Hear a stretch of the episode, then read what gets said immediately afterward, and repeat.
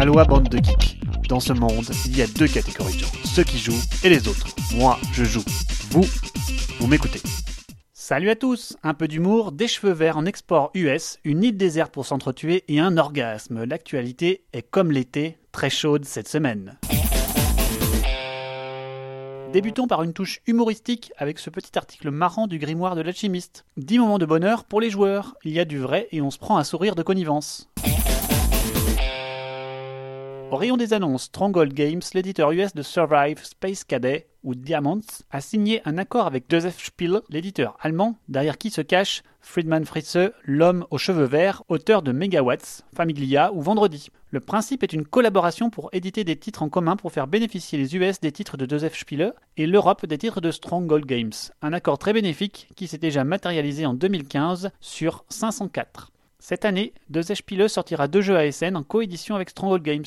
Fable Fruit, un jeu où les joueurs vont devoir ramasser des fruits féeriques et en faire les jus les plus délicieux, pourquoi pas? Le second titre sera un petit jeu de cartes où il faudra se débarrasser de sa main au plus vite. Il se nommera Fuji Flush.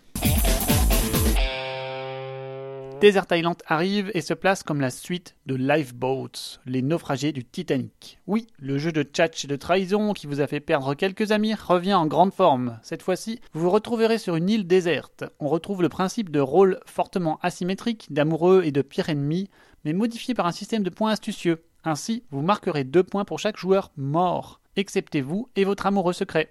Ainsi, vous avez encore plus d'intérêt à ruiner les adversaires tout en cherchant à sauver votre peau et celle de votre amoureux. L'auteur précise même que cette règle devrait être un errata à Lifeboats tellement elle est plus intéressante et pertinente. Ainsi, vous allez vous balader sur 6 endroits différents de l'île à la recherche de nourriture, cette fois-ci, et non plus d'eau. Avec un principe de fatigue modifié, appelé maintenant Destin, nous allons pouvoir distribuer des jetons Destin sur un lieu et un joueur. Celui qui en aura le plus à la fin du tour aura un petit souci. Nous en recevrons évidemment plus lorsque nous prendrons part à des bastons. Ça promet de la trahison à tout va. Portal Games a initié depuis quelque temps un journal sur la création de son futur bébé Cry Havoc, qui sortira lors de la GameCon.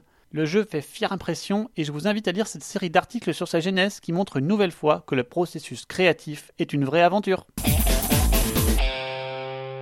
Sortie récemment, la nouvelle édition révisée d'Agricola alimente les conversations et les comparaisons. La plus complète et pertinente se trouve chez Opinionated Gamers. Elle compare chaque changement, qu'il soit cosmétique avec les nouveaux plateaux ou profond avec les nouveaux decks ultra revisités pour plus d'équilibre. Tout y est avec un avis bien argumenté. Pour ma part, il n'y a que les nouveaux decks liftés qui m'intéressent pas mal, malgré mon amour pour le draft. En tout cas, si vous n'avez pas encore cette perle chez vous, cette version semble fort prometteuse et va relancer la franchise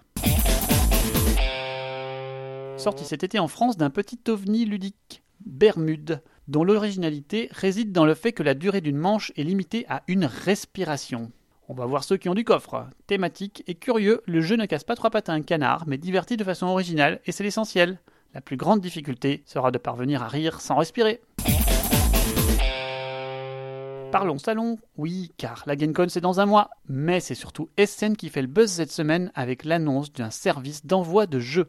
Il y aura ainsi un boost dédié à pacter et envoyer des kilos de jeux chez vous pour quelques euros. Le prix pour la France est abordable à partir de 10 kilos, il vous en coûtera 20 euros. Ce service a été demandé par une masse de joueurs il y a déjà pas mal de temps et je pense que malgré le prix relativement élevé, devrait connaître du succès. Vous pouvez aller jusqu'à des colis de 30 kilos, ça en fait des jeux. Mais l'actualité qui l'approche, c'est bien la GameCon. Ludovox vous a présenté une sélection de jeux attendus à la rédaction. De mon côté, je regarde souvent la GameCon par le petit trou des perles ludiques et autres jeux que nous aurons du mal à voir arriver en France. Ainsi, j'ai dans mon radar Black Orchestra, un jeu hautement thématique et historique où la coopération sera de mise. Vous ferez partie de cette organisation secrète allemande fomentant la dissension et planifiant non moins que l'assassinat d'Hitler. Saurez-vous réécrire l'histoire en rassemblant les éléments nécessaires à son élimination pour le bien des nations? Ou serez-vous arrêté puis fusillé comme l'histoire nous l'enseigne je suivrai aussi de près This Market, la sortie de ce petit jeu de dés de partage de richesses de TMG, dont la sortie est légèrement occultée cette année à la GameCon par Guilds of London's au buzz interplanétaire. Il s'agit donc de partager des ressources entre tous sur un principe de proposition de l'eau. Il faudra sortir son épingle du jeu pour ramasser un maximum de butin. Enfin, j'aurai à cœur de jeter un gros œil sur Terraforming Mars. Le monstre sera-t-il un digne successeur de l'illustre Terra Mystica? En tout cas, le thème de l'exploration de Mars me parle diablement plus. Et vous, quels sont vos jeux qui vous titillent pour la GameCon terminons par le Kickstarter What the fuck du moment, Orgasme. Le jeu orienté sexuel où celui qui a un orgasme le premier a perdu. De 2 à 6 joueurs avec des illustrations on ne peut plus explicites, je vous laisse méditer sur la raison pour laquelle ce Kickstarter a du succès. Allez, c'est terminé pour cette semaine. On se revoit dans deux semaines. D'ici là, jouez bien et bronzez bien.